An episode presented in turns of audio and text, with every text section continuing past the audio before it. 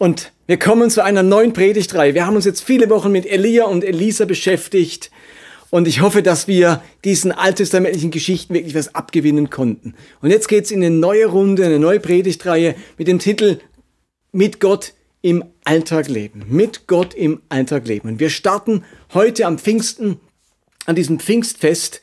Und ich möchte anhand dieses Pfingstfestes auf einen speziellen Aspekt unseres Glaubens eingehen, der für unseren Alltag, für unseren Glaubensalltag, aber auch für unseren Lebensalltag so bedeutsam ist. Ich würde sagen, um was es heute geht, es gibt fast nicht, nichts Wichtigeres für menschliches Leben. Und ich muss ehrlich sagen, ich habe mich richtig gefreut auf diese Predigt. Ich würde sagen, es ist eine meiner Lieblingspredigten geworden. Ähm, ich hätte sie eigentlich schon vor längerem halten wollen und dann durch Corona und hin und her hat sich ein bisschen verzögert und ich freue mich, dass heute der Tag ist, ähm, diese Predigt zu halten. Pfingsten, das ist ein Meilenstein gewesen für die Entwicklung der ersten Kirche und der Kirche überhaupt. Alle wurden damals erfüllt mit der Kraft des Heiligen Geistes.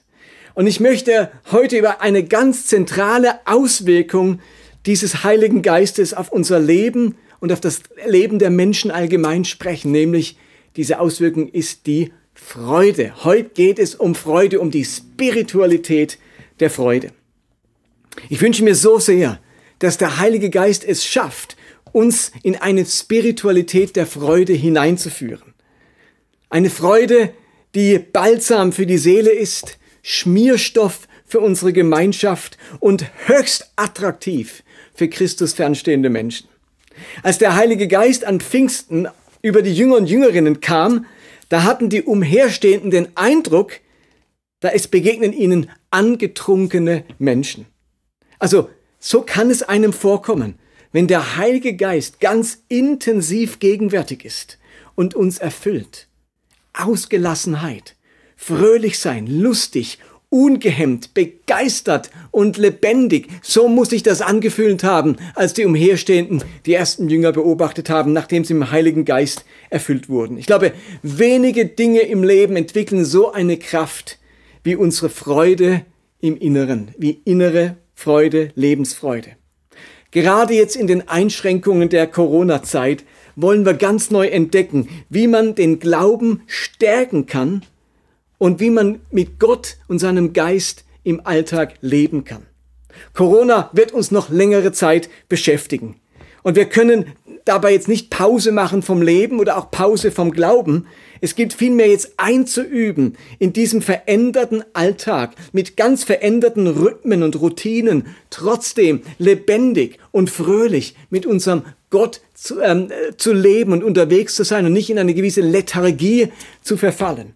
Und darum beschäftigen wir uns heute mit der Spiritualität der Freude. Und nächste Woche wird dann die Hilde über die Spiritualität der Dankbarkeit sprechen. Und ich würde gerne in das Thema Freude einsteigen, total biblisch, indem ich euch zwei Personen vorstelle und sie miteinander vergleiche. Und wir überlegen uns dann, welches Bild in unserem Kopf herrscht angesichts dieser beiden Personen. Ich möchte Jesus mit Johannes dem Täufer vergleichen. Ich glaube, dass diese beiden Männer eine ganz, ganz unterschiedliche Vorstellung davon hatten, wie der Messias Israels sein sollte. Und diesen Unterschied, den müssen wir sehen. Denn er hat etwas mit unserem eigenen Jesusbild und mit unseren eigenen Jesusvorstellungen zu tun. Ich möchte euch also ähm, heute deutlich machen, dass wir es bei Jesus mit einem fröhlichen, lebensfrohen Messias zu tun haben und dass Johannes ein etwas anderes Jesusbild oder Messiasbild in seinem Kopf hatte. Also lasst uns mal anfangen mit Johannes dem Täufer. Ich lese uns dazu ausschnittsweise ein paar Verse aus Lukas Kapitel 1 vorab Vers 5. Da heißt es, zu der Zeit, als König Herodes über das jüdische Land herrschte, lebte ein Priester namens Zacharias, der zur Priestergruppe Abia gehörte. Seine Frau stammte wie er aus dem Geschlecht Aarons. Sie hieß Elisabeth. Beide führten ein Leben, das Gott gefiel. Sie richteten sich in allem nach den Geboten und Anweisungen des Herrn. Da erschien Zacharias plötzlich der Engel des Herrn. Hab keine Angst, Zacharias. Gott hat dein Gebet erhört. Deine Frau Elisabeth wird dir einen Sohn gebären. Den sollst du Johannes nennen. Denn er ist vom Herrn zu großen Taten berufen. Als Gottgeweihter wird er keinen Wein und auch sonst keinen Alkohol trinken. Schon im Mutterleib wird der Geist Gottes ihn erfüllen und er wird viele aus dem Volk Israel zum Herrn, ihrem Gott, zurückführen. Also, unsere Geschichte beginnt mit Zacharias und Elisabeth, den Eltern von Johannes dem Täufer, die beide aus einem ganz alten Priestergeschlecht stammen, das natürlich zurückgeht bis auf den großen Aaron. Unser Text beschreibt die beiden als oder bescheinigt den beiden einen, einen frommen, eine große Frömmigkeit. Das heißt, beide führten ein Leben, das Gott gefiel. Sie richteten sich in allen Dingen nach den Geboten und Anweisungen des Herrn. Das war sicher auch der Grund, warum Zacharias nicht irgendeine Jüdin geheiratet hat, sondern eine Frau, die ebenfalls aus einem Priestergeschlecht stammte. Das war ein Zeichen von Familienstolz und von unbedingtem Gehorsam Gott gegenüber. Und nun wird die Geburt des lang ersehnten Kindes von einem Engel angekündigt. Der Engel sagt, als Gottgeweihter wird er keinen Wein und keine starken Getränke zu sich nehmen.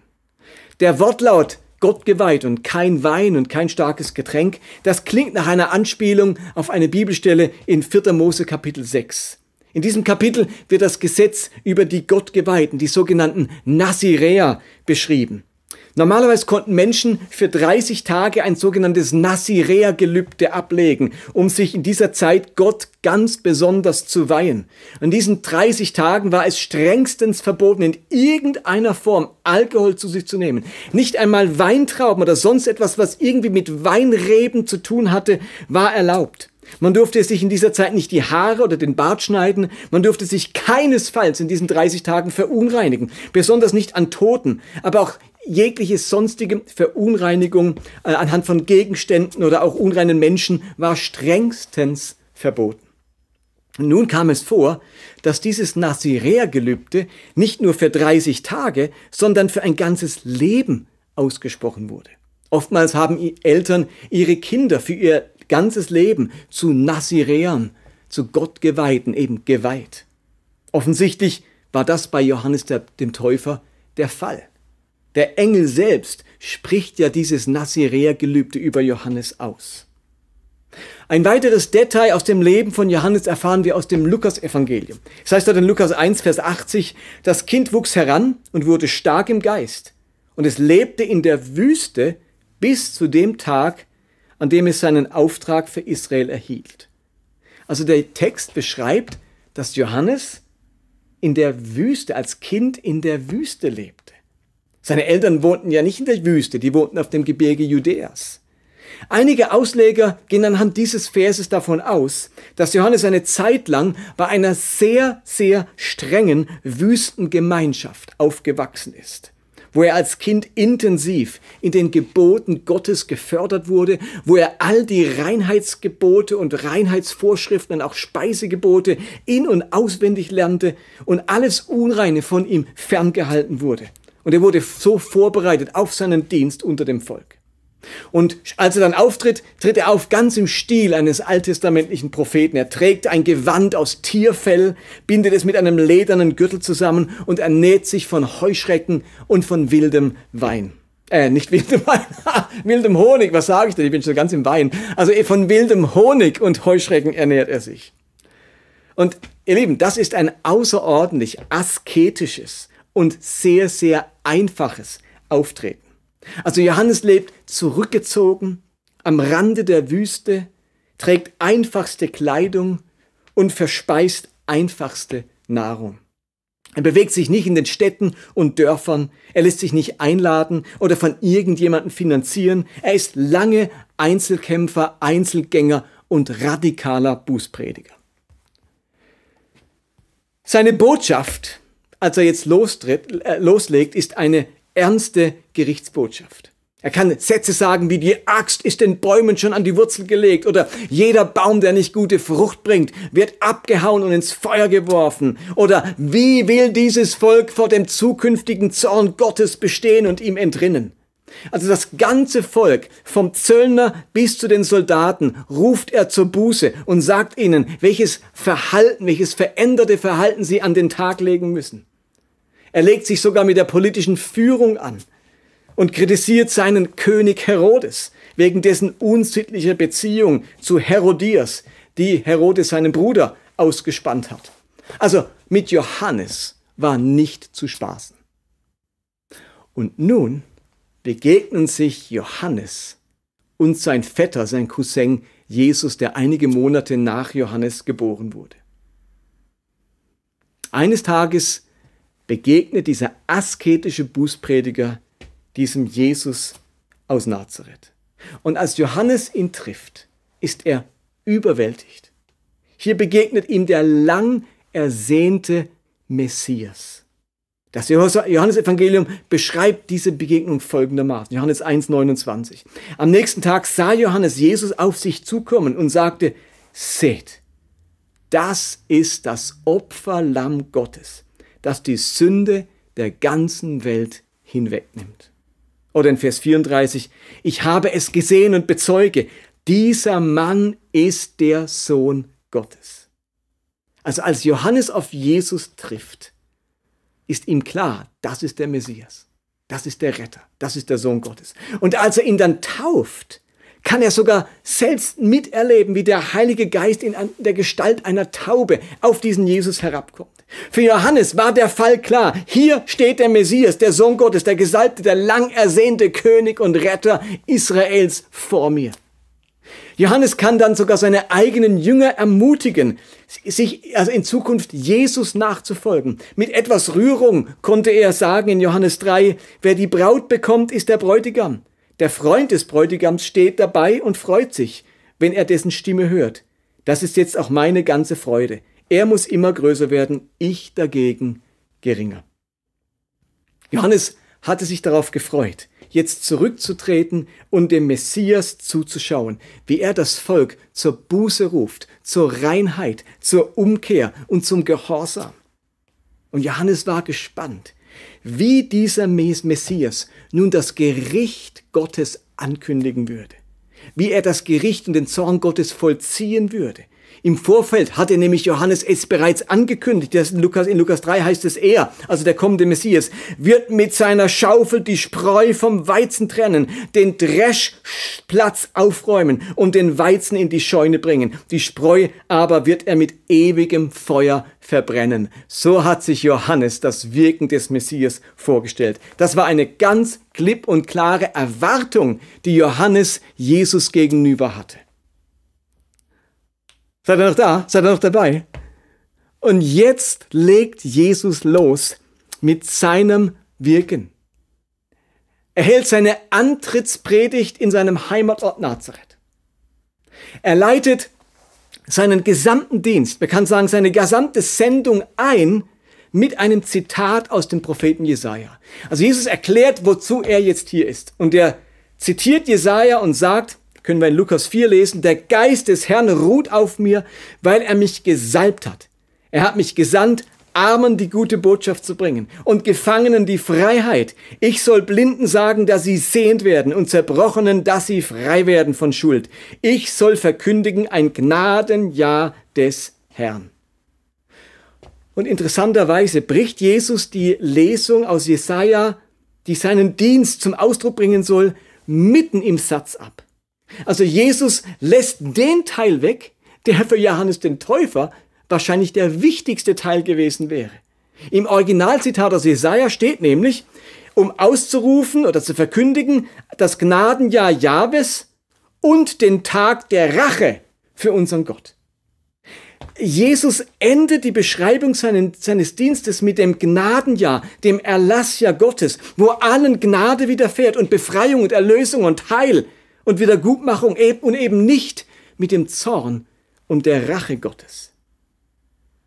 Johannes der Täufer muss befremdet gewesen sein über diese seltsame Auslassung eines ganz wichtigen Satzes. Und kurz darauf vollbringt Jesus sein allererstes Wunder. Das Johannesevangelium fasst dieses Wunder mit folgenden Worten zusammen.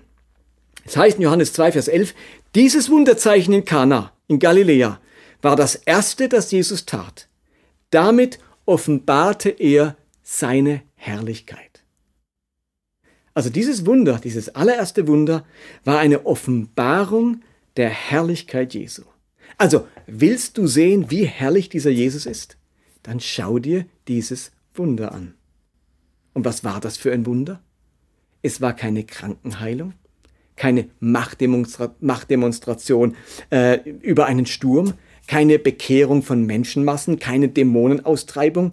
Es war die Verwandlung von Wasser in 600 Liter besten Wein während einer feuchtfröhlichen Dorfhochzeit. Ich glaube, an diesem Punkt war Johannes der Täufer nicht nur befremdet, er war schockiert. Johannes selbst trinkt keinen Wein, rührt keinen Tropfen an und dieser Jesus verschafft den bereits angetrunkenen Hochzeitsgästen auch noch Nachschub. Und es geht leider immer so weiter. Also in den Augen des Johannes geht's leider immer so weiter. Jesus predigt keine radikale Buße wie Johannes, sondern lässt sich von Sündern und Zöllnern zu üppigen Festmahlen einladen, lässt sich von Prostituierten die Füße salben und hat Frauen als Jüngerinnen.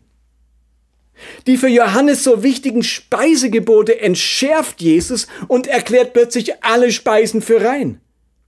Und die Einhaltung des Sabbats, was Dreh- und Angelpunkt tiefer jüdischer Frömmigkeit war, relativiert Jesus, indem er erklärt, dass nicht der Mensch für den Sabbat da ist, sondern der Sabbat für den Menschen da ist. Die Jünger des Johannes und die der Pharisäer fasteten wöchentlich, wohingegen die Jünger Jesu so gut wie gar nicht fasteten.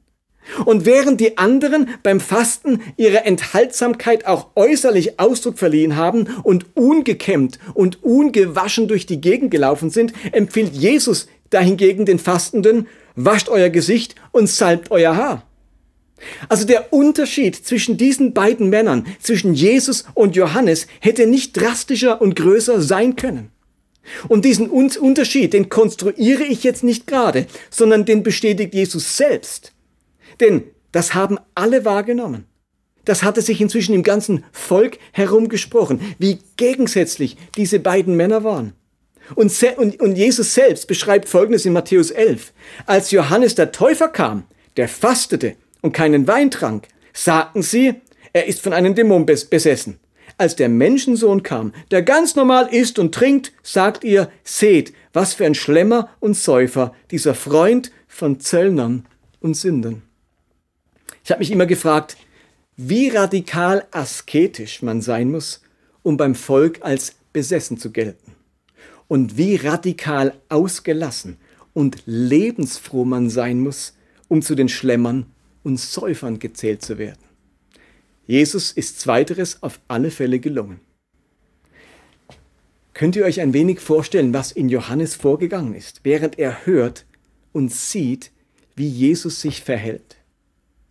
Wie das Volk über ihn redet, wie er mit Sündern verkehrt, Ehebrecherinnen nicht verurteilt, am Sabbat seine Jünger fröhlich Getreidehalme ausreißen lässt, wie er feiert, mit Zöllnern zusammen speist, Frauen so nah an sich heranlässt, dass sie sogar seine Jüngerinnen genannt werden. Johannes erlebt all das aus der Ferne und kann sich plötzlich nicht länger vorstellen, dass Jesus wirklich der Messias ist. Dass ein Mann, der so lebt, dessen Alltag so aussieht, sieht, der Sündern so zugewandt ist, der nicht dauernd vom Zorn und vom Gerichtsfeuer Gottes redet, der kann nicht wirklich der Messias sein. Es kommt so weit, dass Johannes Jesus fragen lässt, in Matthäus 11, den Satz müsst ihr euch reinziehen, bist du wirklich der, der kommen soll? Oder müssen wir auf einen anderen warten? Spürt ihr die totale Schockiertheit und Verstörtheit von diesem Johannes? Vorbei ist seine anfängliche Gewissheit, in Jesus den Retter Israels gefunden zu haben. Jesu Verhalten passt so gar nicht zu der Vorstellung von Johannes eines Retters von Israel. Dieser Messias, der ist ihm viel zu fröhlich, viel zu lebensfroh, viel zu sehr bei den Menschen, den Städten, den, den Städten, den Feiern, den Sündern, dem Singen und dem Tanzen. Er fastet zu wenig und er trinkt zu viel. Er nimmt zu viel Gel und er trägt zu gute Kleidung. Ist euch das bewusst, dass da Johannes denkt, er ist dem Messias begegnet, der, der ist es. Und jetzt legt Jesus ein bestimmtes Verhalten, nämlich ein ungeheuer lebensfrohes, lebenslustiges, zugewandtes Leben äh, auf den, an den Tag. Und Johannes versteht die Welt nicht mehr. Der hatte ein anderes Messias-Bild im Kopf. Der hatte ein Bild von einem Messias, das überhaupt nicht passt zum wahren Messias. So dass er fragen muss, ich glaube, wir warten lieber auf einen anderen. Du bist jetzt nicht so der Messias, den ich mir so vorgestellt habe. Und die Frage ist, wie sieht unser Bild von Jesus aus? Welches Jesusbild habe ich im Kopf? Ich bin in meinem Leben vielen Menschen begegnet, die ein Jesusbild in ihren Köpfen tragen, das eher dem vom, von Johannes entspricht, nämlich ein ernster, strenger, frommer Jesus. Dahinter steckt dieses Denken, dass bestimmte Dinge nur schwer oder gar nicht zusammenpassen. Frömmigkeit und Fröhlichkeit. Heiligkeit und Ausgelassenheit. Buße und genüssliche Freude. Hingabe und Leichtigkeit. Dieser Jesus, durch den Gott sich selbst in die Welt sendet, verkörpert die Lebensfreude, die Zuwendungskraft, die Fähigkeit zum Genuss, die ausgelassene Freude, die Fröhlichkeit gepaart mit überschwänglicher Liebe, Hingabe und Erbarmen. Ihr Lieben, ich plädiere dafür, dass wir ein Jesusbild entwickeln, das dem der Evangelium entspricht und nicht dem Denken von Johannes dem Täufer. Johannes war ein großartiger Mann. Er hatte eine ganz spezielle und einzigartige Aufgabe.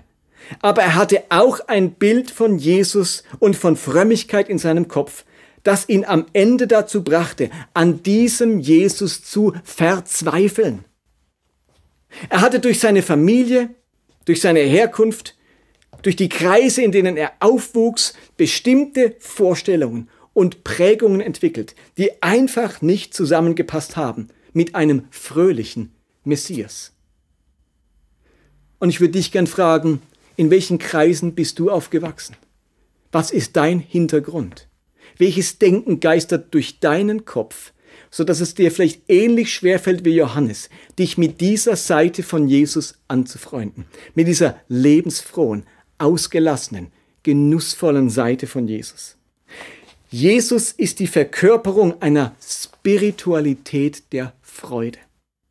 Ich bedauere es, dass einige Teil, Teile unseres christlichen Lebens, unseres christlichen, unserer christlichen Gottesdienste und unserer christlichen Praxis mehr von Johannes dem Täufer und seiner asketischen Frömmigkeit geprägt sind, als vom Lebensgefühl und vom Lebensstil Jesu. Hallo? Sagt jemand Amen? Wie Johannes der Täufer haben manche Christen Angst, sich mit den falschen Leuten zu identifizieren, wenn es um ausgelassene Freude und Fröhlichkeit geht. Jesus dagegen hatte keine Angst, mit Fressern und Säufern identifiziert zu werden, wenn er nicht dauernd vor deren Fröhlichkeit gewarnt hat, sondern mit ihnen an einem Tisch saß, mit ihnen gefeiert hat und sich ihnen zugewendet hat. Ich möchte werben heute für eine Spiritualität der Freude. Ihr Lieben, das sollte unser Markenzeichen sein. Dafür sollten wir bekannt sein. Nichts ist ansteckender wie Freude und Lachen.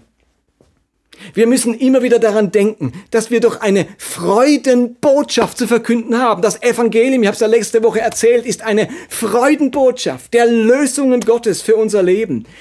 Der, der sehr düstere Philosoph Friedrich Nietzsche hatte recht, als er konstatierte, dass Christen erlöster aussehen müssten, um an ihren Erlöser zu glauben.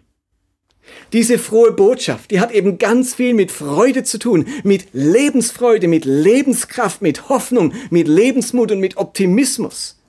Eine Spiritualität der Freude ist das Bewusstsein, dass Freude und Gegenwart Gottes ganz eng miteinander verbunden sind. Im Psalm 16 steht das schöne Vers, Du tust mir kund den Weg zum Leben. Vor dir ist Freude die Fülle und Wonne zu deiner Rechten ewiglich. Was ist vor Gott? Was ist seine Gegenwart? Auf was stößt man, wenn man auf Gott stößt? Auf Freude in Fülle und Wonne. Ein anderes Wort für Genuss. Vor Gott ist Freude. Gott schiebt eine Bugwolle, äh, eine Bugwelle vor sich her. Und wisst ihr, wie die Bugwelle heißt? Was euch da überflutet, wenn ihr ihm begegnet? Sie heißt Freude und Wonne. Wer in die Nähe Gottes kommt, der kommt in die Nähe der Freude. Freude erleben, fröhlich sein, anderen Freude machen, für eine fröhliche Stimmung sorgen. Ihr Lieben, all das sind geistliche Übungen, die uns Gott für ein Leben in dieser Welt verordnet. Hallo, habt ihr das verstanden? Ich sag's nochmal. Für eine fröhliche Stimmung sorgen. Ähm, anderen eine Freude machen, Freude erleben und fröhlich sein sind geistliche Übungen, die uns Gott für ein Leben in dieser Welt verordnet. Und manche werden jetzt vielleicht denken, aber lieber Martin, ja, ja, du bist gerade in Fahrt, aber man kann nicht immer fröhlich sein. Das Leben hat auch viel Leid und Schweres an sich, gerade jetzt in den Corona-Zeiten. Und da würde ich sagen, ja, du hast vollkommen recht. Und das habe ich am eigenen Leib, in der eigenen Lebensgeschichte, in der eigenen Familie und im eigenen Umfeld oft genug erfahren, dass das Leben außerordentlich leidvoll sein kann. Und ich plädiere hier nicht für ein Dauergrinsen und ein, eine Happy-Clappy-Atmosphäre oder eine Spaßgesellschaft. Aber ihr Lieben, gerade im Schwierigen, im Leidvollen, im Düsteren, im Traurigen habe ich nichts mehr nötig als die Freude. Freude ist für mich nicht Dauerzustand, sondern Dauerziel. Wenn Paulus im ersten Thessalonicher Brief sagt, Thessalonicher 5, Vers 16, freut euch alle Zeit, wisst ihr was? Dann meint er genau das. Freut euch alle Zeit.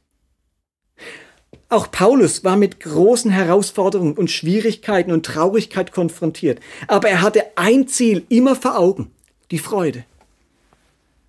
Die Aufforderung, sich alle Zeit zu freuen, ihr Lieben, die ist genauso paradox wie die Aufforderung, den zu segnen, der einen flucht, die Feinde zu lieben oder dem zu leihen, von dem man nichts zurückerwarten kann. Die Bibel macht solche Aufforderungen nicht, weil wir sie so einfach aus dem Ärmel schütteln können, sondern weil sie das Ziel unserer Jesus-Nachfolge und unserer Persönlichkeitsentwicklung beschreiben. Ihr Lieben, mit Gottes Liebe können wir sogar den Feind lieben. Mit Gottes Langmut können wir sogar den segnen, der uns flucht. Mit Gottes Erbarmen können wir sogar dem leihen, der uns nichts zurückgibt. Und mit Gottes Geist können wir uns freuen, auch wenn das Leben um uns herum beschissen ist. Ihr Lieben, Freude, Freude ist nicht nur etwas für fröhliche Typen oder für Optimisten, sondern Ergebnis von einem Wachstumsprozess, der uns alle zu, alle zu mehr Freude und Fröhlichkeit führt, egal was unser Charakter mit sich bringt. Freude ist nicht erst dann authentisch, wenn kein Körnchen Trauer oder Schwere oder Leid mehr darunter gemischt ist, sondern wenn ich sie mir von Herzen wünsche. Eine Spiritualität der Freude, die hat erkannt, dass es kaum eine geistliche Übung gibt,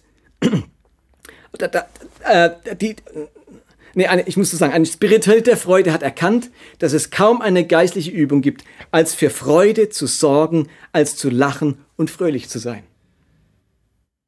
Im Korintherbrief beschreibt Paulus seinen zentralen Auftrag den Gemeinden gegenüber folgendermaßen. Er sagt in 2. Korinther 1, wir sind nicht Herren über euren Glauben, sondern, was sind wir? Helfer eurer Freude. Das verstehe ich auch als meinen Auftrag, meinen persönlichen Auftrag im Leben und auch hier bei Elia. Helfer eurer Freude. Ihr Lieben, das ist der Grund, warum ich zum Beispiel versuche, Gottesdienste so zu gestalten und zu verändern, wie ich das versuche seit einem Jahr zu tun, seit über einem Jahr zu tun. Ich finde, Kirche muss nicht nur der barmherzigste Ort sein, sondern unsere Gottesdienste auch der fröhlichste Ort. Kirche, das Leben ist im Alltag schon schwer genug.